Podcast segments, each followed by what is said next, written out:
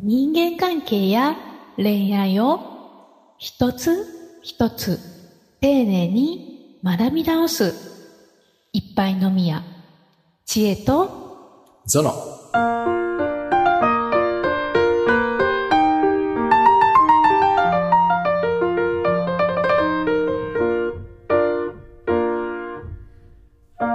ラッコさんシリーズ。ラッコさんシリーズ。第2弾。第2弾です。第2弾ます。はい。ラッコさんシリーズ。別弾の質問が来てるってこと？ラッあコさんの。ではなく、あの、うんこの前回の質問の、えー続きです。続き？はあーいいね、ラッコさん。よかったじゃないですか。2週にわたってはい。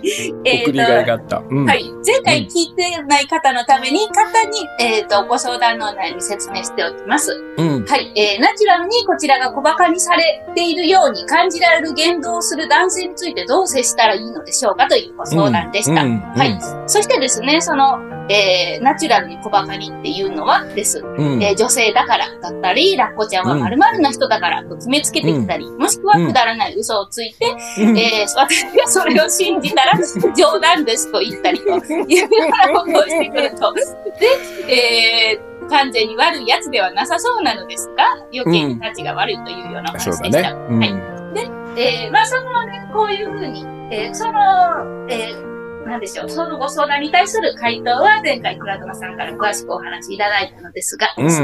その、それをされた時のその、もやもや感をどう手放せばいいかみたいなお話を、うん今回は、えーちょっと深掘りしていこうと思います。はい。はい。さて、人間関係と恋愛を一つ一つ丁寧に学び直すいっぱいのみや知恵と、ゾノ。この番組は人間関係や恋愛にまつわるあれやこれやのお悩みや雑学をほっこりクリエイターを目指す知恵とグッドバイブストレーナーの倉園がわちゃわちゃと話していく。心地よい人間関係を作るためのポッドキャスト番組です。知恵とゾノ。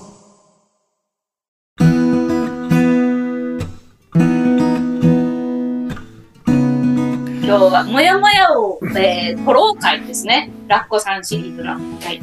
そうね、あの、前回お話しした流れで、最初にやっぱり押さえておきたいのはね、はいやっぱ人は完璧ではないってことなんですよ。うん。うん。だけど、僕らは、その、自分ではそうじゃないって分かってるんだけど、どうしてもその周りにいる人たちにはそれをかすかに期待してるんだよね。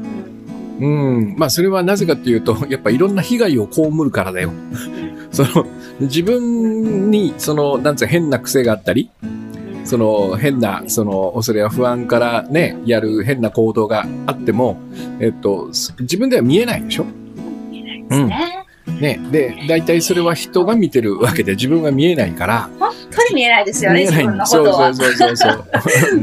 だだから僕だってそのね、矢部聖子さんに嘘ついて騙すみたいな、で嘘をつって喜ぶみたいなこことをじ自分でやって喜んでるこの姿が人にどのように映ってるかなんてわからないわけよ。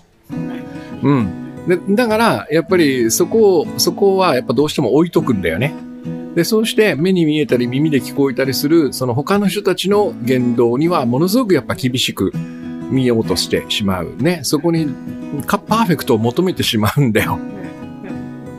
ここをやっぱ緩めないと、この問題は、えっと、取り組めないと思うな。もともと。うん。だからとにかく、本当に、あのね、あの、なんだろう、こう、あの、前回も言ったけど、うんと、その土地土地によっても、地域によっても、いろんな癖とかね、えー習慣がこう身につく生き物なわけでしょ、僕らは。うん。で、それで、それの、その上に、えっと、本当に千差万別な親に育てられてきてるわけじゃない。うんはい。当然だけど、完璧になんてならないわけですよ。そもそも育てる親が完璧じゃないわけだからね。うん、うん。で、で、完璧な親なんて絶対いないし、そうですよね。うん僕らがね。そう、僕も千恵さんもね、あの、あの、たまたま子供がいないけども、ど思わない？どうせ、俺らが育ててもろくなもんにならないなって感じがしない？思いますね。思うよね。うん。あの、いいところも、なんかこう、育つだろうけど、うんそうじゃない反対側僕が言うそのデコとボコみたいな、ボコがすご、すごくなりそうだなって感じがしない。しますね。するよね。反面教師で自分と、ま、真逆になりそうやけど、それをなんか真逆に引きすぎて、なんか、うん、そういうのとか想像しますね。そうそうそうそう。うん。多分、その、自分のように育てるか、うんこうはなってほしくないと思って 真逆に活かせるかどっちかで。そうですよね。そうですよね。そうそう。僕もなんかこう、あの、計画立てずにね、ジャージンワークでひらめきで動けみたいなこと言ってんだけど、子供にはきっちり計画立ててその通りやれよとかって言ってしまうかもしれない。お小づお小遣い一応つけさせたりとかしてさ、絶対自分なんか一度もつけたことがないのに、それからなんか子供の頃からもうお年玉貯金させるとかね。僕はもうもらった日に全部使ってたから、そういう反面教師、音楽なんか絶対やるなとかね、言ってしまうか。どちらにしたって、へこむよね。べこ、ボコがなんか 変な感じになりそうだよね。うん。ねそうそう。そ、それが私たちじゃないですか。うん。これがまず一つ大きなポイントかなと思うんだよね。だから期待がなんかやっぱでかすぎるっていうかね。他他人だったり、まあ子供だったり、そうそうそうそう家族だったり。うん。そうなんですよ。でそこをやっぱりちょっとこう、緩めてね。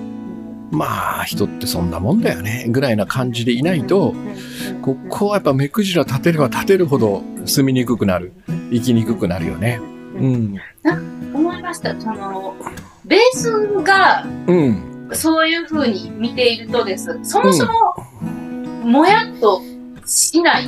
もしくはしてもなんかちょっと、ちょっとみたいな、なんていうんですか、こう、そうそうそう線が横にずっと、うん。ピーッと線が横に行ってたら、上に上がるのは本当になんか、本当にもう、小指のつま先ぐらいちょっと上がって、ちょっと上がって、スパッと戻るみたいなの伝わりますかねこれ声だけで。わかるわかる。いやいや、今、あの、小指の先でいいと思うよ。つま先っつった足になっちゃうからさ、小指の先。小指のこの爪だけちょっと大きすぎるから、そうだね本当にもう小指の爪ぐらいのそうそう。もやっとそれを。上がってもスッて戻ってね、またこう、平らに戻るみたいな。ねなると思うな、そうやって。うん。これ、これがなんか準備編じゃないですかね。まずはね、この話を。うん。で、で、そう、そうなると、あ、なるほどってちょっと一つ気づくことがあるんですよ。これもしかしたら、えっと、僕は、その周りにいる人たちにもやってるんではなくて、ね。この、こういう人にもやるという癖を自分でつけてるんじゃないかっていう、こっち側に考えることができるじゃん。ね、さっき言った、その完璧ではないと。で、いろんな変な親、僕みたいなもんに育てられたりすると、このボコボコになるって、ね、大きくなる、なるわけじゃん。当然だけど、そこには、こういうタイプには本当もやるみたいな癖がインストールされてるはずなんよ。うん。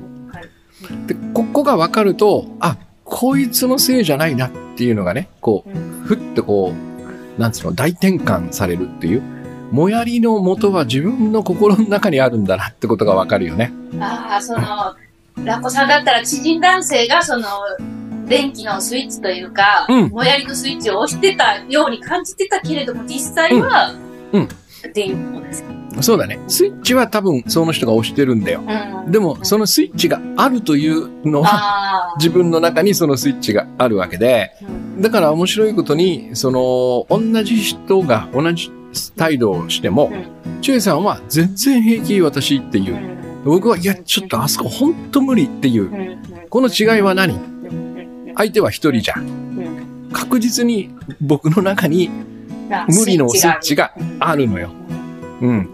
でも僕はいつもね、その、ちょっとここは少し早、は、あの、飛躍してしまうんだけど、相手がもう少しあるんだけどね、結論からすると、もやる人はそのスイッチを教えてくれる人だっていうふうに見てるわけね。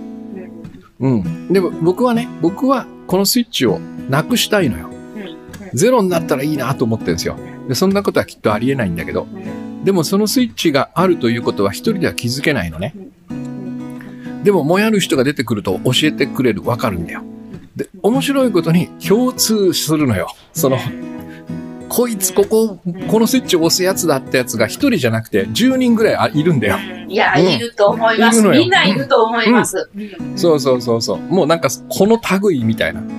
で、そうすると僕らはその、そのスイッチを押すグループとしてひひとまとめにして、苦手な人っていう風にしてこう遠ざけてしまうでしょ。でも僕がそのスイッチを、これいらねえなっつってピッと取れば、この10人が平気になるって、これは素晴らしいことじゃない？いや、それはもう本当に素晴らしいと思います。うんその、ね、うんすごい楽になると思います。人との付き合いが。そう。二ついいことがあるよね。まずは、その、もやらなくなるっていう。それからその10人の人たちに助けてもらえるっていう、仲間が増えるっていうね。ダブルで、多分悪いこと一個も起こらないはずないよ。このもやりのスイッチを取ることによってね。だから、えっと、もやる人が現れてる間はスイッチがあるんだなってことだから、えっと、すっごい、なんつうの、いいシグナルなのね。うん。で、大体、最初にもやるときに、かすかに怒る、怒るんですよ。かピキってくる、さっきの小指の先のピキがもうちょっと中指ぐらいバカッとこう、立絵面すごいわかりやすい。つズボンって立って、で、それから、その、いろんな、その、その、なんつうのかな、スイッチに応じた、こう、解釈をそこに加えていくんだよね。それが、なんつうのこの人を決めつけて、人のことを決めつけて、みたいな、そういう、その、最後のね、こう、見え方に変わっていくんだけど、うん、そのなんかこう、動き、心の動きっていうのかな、最初のポンという怒りのとこで、ふってこの変える前に捕まえて、これなんだ？なんだ？なんだ？みたいなことをこう、自分で問いかけると、わかるんだよね。あ、これはあれだみたいなね。うん、自分の苦手なことだったり、もしくはその、本当は自分もそうしたいと思ってたことをやってるとか、いろんな、この番組で話してきたいろんなこの種がね、そこにはあってね。うん。そう、そういうふうに、あの、ひっくり返してみると、意外と、あの、楽しく、もやれる。楽しくもやれる。楽しくもやれる。うん。それで、それでね、で、まあ、だからこんな風にこう捉えておくとさ、あのーちょっとこのもやりのスイッチを取るうトライをしてみようかな、みたいなことでさ、割い割と軽いところで一個ポンと取ったとするじゃん。でそうすると面白いことにその人が違って見えるんだよね。うん。今までは本当なんかこう、俺を苦しめる、俺をイラつかせるだけの存在っていうとこだったのに、このスイッチがなくなった瞬間に、その人のね、なんかいろんなことが見えてくる。うん。でそうすると僕は、ああこのもやりのスイッチのせいでね、この人のほんの一部しかいつも見てなかったんだな。ほんの一部に反応してたんだなってことが分かってくる。でそうすると、まさにこう広がるわけよね。パッてその、その人の見方っていうのがね。頭の先からそのつま先まで見られるようになっていく。今までは本当に、それこそ小指の先しか見てなかったんだよ。他は全部いいんだけど、この小指の先がもやるからもうこの小指の先から目が離せなくなるみたいな。ってことをやると、だんだんだんだんその、あのーなんつうのかな、こう、他のタイプのもやる人に、あ、結果はこうなるんだよねっていうのが分かってるから、随分と楽に接することができる。うん。そんな感じかな。うんこ。の、この、なんですかね、その、今、いろいろ聞きたいことがわわわ浮かんだんですけど、うん。それが、あの、全部すごく抽象的で言葉にならないんですけれども、うん。うーんその、あの、例えば、例えば、ラッコちゃんは〇〇な人だからっていうふうに、うんうんえー決めつける。決めつけてこられたとしてです、例えばじゃあ、なんですかね、私やったらどんな風に決めつけられるかな。えっ、と、あなんだろうな、いい例が出ないんですけど、例えばじゃあ決めつけられたとしてです。うん。で、えー、わっとこう、こういう風にこう、も、もやりが出そうになった時に、うこう、シュッとこう、あ、でもこれは自分のもやりを見つける、えーもやりポイント、もやりスイッチの種類を判断する、えータイミングなのかもしれないっていう風に、ん。ちょっと、その、怒りとは別の方に思考を向けると、うん。意識を向けると、うちょっとなんか下がる気がするような気がしました。うん今、さんが教えたことをそのまま言いましたけど、私。いやいやいや、いいいいですよ。そういうことですよ。そういうことそれで。えっと、その場ではちょっと難しいかもしれないけど、はいでも、例えば LINE のやり取りとかで、うんそのメッセージを見て、もやっときたら、うんなんか私は今決めつけられて、この人に、うんもやってるな、と。うんそれ、その時に、いつからこここにもやるようになったんだろうっていうふうにこう思い出すんですよ。うんうん。だからさっき言ったように僕ら変な癖を身につけて生きているってことは、生まれた瞬間にはなかったってことじゃんどっかのタイミングでそのスイッチができたんだよ。で、バーっとこう思い出していくと、その要は決めつけられて嫌だった経験ってなんだっていうふうにこう思い出していくと、おそらくだけど多分親子のやりとりみたいなところに行き着くのね。で、お前はこうなんだからこうしなさいって親に言われてるんじゃないかなとかっていうことがこう、ああ、これだと。あの、いつもの母親の、あんたはこうなんだからこう、こうしなきゃダメよ。このセリフだっていうふうに気づくわけ。そうすると、実はその男の人にもやってたんじゃなくて、そのうん仕草を見ながら、えっと、まだそのね、例えば親子の関係であれば、その母親にもやってたんだっていうことがわかるじゃない？そうすると、あ、そうかと。これがあるとスイッチが取れないんだなと。で、そこで、まあ選択するわけよ。まあいいかと思う。母親。私が可愛くてそう言ってたんだろうと。で、そこでそこへの、その、そこの怒りを、こう、まあね、手放してあげると、もうやらなくなるっていうか、そんな感じ。うん。すごく、その、決めつけてうん。来るときにパッともやったときにです、うもう決めつけて悪いことを私にしてくるな、みたいに多分、なんかその相手の行動に悪っていうなんかラベルみたいなものをつけて、またそれをやってきたみたいな。だから私は今、例えばじゃあ心が傷ついたんだったら傷つくとか、もしくは、こんなにこう、嫌な気分にさせられるとかっていうふうに思ってたのがです。うん。その、ただ自分の中にスイッチみたいなものがあって、感情が大きく動くスイッチがあって、うんそれを、こう、押すきっかけを、まあ、うんこの人は作ってるんだけれども、うん。そもそも、それは、あ悪いことではないし、みたいな、なんかそういうふうな感じを受けました、今お話聞いてて。うん。そうね。だだから、あの、割と、その、お怒ら怒られたそのスイッチを押した人は割ととばっちりなんだよ。ああ、スイッチを押した人が、押した人が。うん。押した人は飛ばし、とばっちりなんだよ。うん。重要なのはそのスイッチの元を作ったところ。ここにいつも起こってるんだよ、僕らはね。うん。まあ簡単に言うと思い出させてくれるな、みたいなことでとばっちりを受けてるわけやね。うん。あうん。うん。これ、すごい単純な疑問なんですけど、うん。あの、いわゆる一般的な見方っていうんですか、うんたく。さんの人がおそらくそう思ってるだろうなっていうことは、うん。決めつける人は良くないよね、じゃないですか。はいはいはい。もっといろんなうんものが人には、そのいろんな側面があるんだから、うん。みたいなうん。うん。話じゃないですか。うんでも、えっ、と、今はその決めつけてくる人はとばっちりを切ってるじゃないですか。うん。なんかそれがちょっとよくわからなくなってます。うん。うんと、だから、今僕が話したようなことは、えっと、その、なんつうのかな、えっと、一般にはうん。そうだとは思われてないじゃない。うん。その、やっぱり、その、決めつけてくるやつがうん。悪くて、それが、そういうこと、そういう人がいなくなれば、うん。もしくはそういう、その人が行動を改めれば、僕らは幸せに暮らせるんだってことになるでしょ？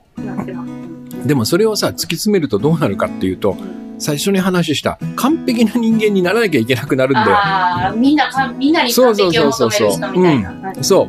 言えば言ったら自分もそうしなくちゃいけなくなるから、うんどんどんどんどん不自由になっていくわけ。うんやってはいけないことだらけの世界になっていくんだよ。そうですね。自分も完璧でなくちゃいけないけど、なれないですもんね。うんで、じゃあそうやって今、そ今僕はそのように世の中動いてると思うんだけど、どうなってるかっつったら、ね、人の顔色を伺って空気を読むということにすごく疲れるような人間関係、コミュニティが出来上がりつつあるじゃない？そうん。うんだけど、やっぱりその、そのスイッチが自分の中にあるって話は、やっぱ受け入れがたいわけよ。うんそれを認めてしまうと、じゃあこの決めつけた人の罪はどうなるんだってことになるからね。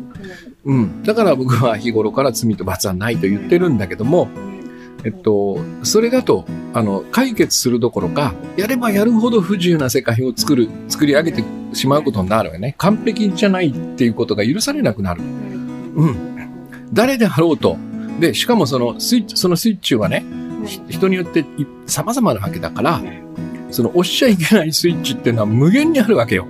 ですね。うん。それをみんなでそこはやめようってしたら、基本的にはもう黙って、何もできん。何もせずに、せ、あの、本当に姿勢を正して、静かにするしかない。でもなんかそんな場があるような気がするんだよねい。や、それありますよ。私、うんあの、婚活支援の会社に行った時に、うん。もう何も喋れないんですっていう男性いました。うん。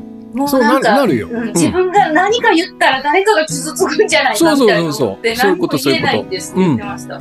だから意図せず人を傷つけてしまう不安っていうのを抱えながら、そしたらものすごい悪人にもなるじゃん。しかもさ、してはいけないってことになるわけだから。うん。だから、その世界がいいんであれば、僕は何も言わない。うん、それでいいと思う。うん、その方が楽だと思うんだったらね。で僕はそんな風にはなりたくないから。自分でいっぱいやっちゃいけないことを心の中に持つぐらいだったら、その、その数よりも自分の心のスイッチの方が少ないと思うんだよ。あらゆることに僕は反応するわけじゃないから。世の中でこれはムカつくと言われることでもムカつかない、ムカつかないことがもうすでにあったりするわけだから、この心の中の方が、えっと、少ないのよ。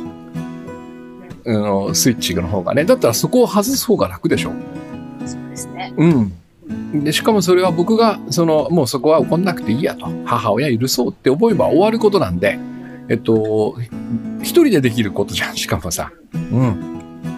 これをみんなでこういうことをするのやめましょうっつったらさ、みんなでは集まって、き決まりとか作って、そえー、はい、くさ理やない世界だ。それは無理やうな。はい。ん。ねだから、そ、そういう意味で、えっと、僕はそちらの方が楽だし、その方が、あの、き、あの、き、自由だなって思うから、それを選んでるんだよね。うん。いっぱい飲みや知恵とそう。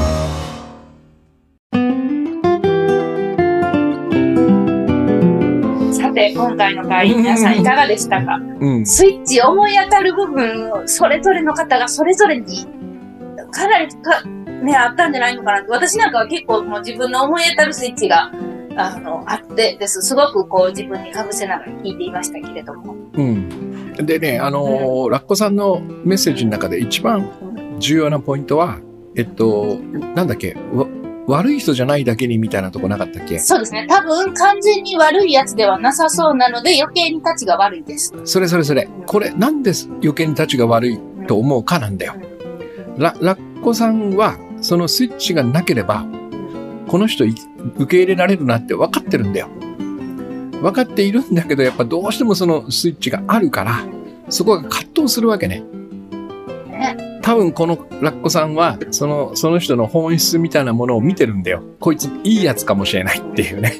まあ、いいやつなんだけどね、基本的にみんな。うん、みんないいやつなんだけど、でもそこにそのスイッチを押すものを自分が持ってることによって、この人を随分と歪んで見る見見てしまっているということに気づいてるから、立ちが悪いって感じるんだよ。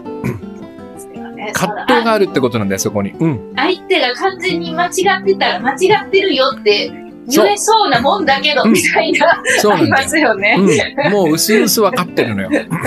これはこっちにあるんじゃないか。立ちが悪いっていう。この葛藤を私に抱かせるなって。だったらこのスイッチを押さないやつになってくれよって。なるほど。うんこの感覚を持った時に、んえっと、なんつうのかな、チャンスだと僕は思うのね。ああ、この葛藤があるということは、私はこの人は本当は悪い人じゃないってことを知ってるんだなっていうふうに思って、自分の中のスイッチをこう、クッとこう、うまいことしやっていけばね、えーそういう人ともいい関係が結べるんじゃないかと思います。この知恵園では、あなたからのご相談やご質問、こんなテーマ取り上げてほしいや、えーこれってどうなの？みたいな話とか、えーお気軽に、えー概要欄のお便りからお送りいただければと思います。では、今夜もゆっくりお過ごしください。さようなら。さよなら。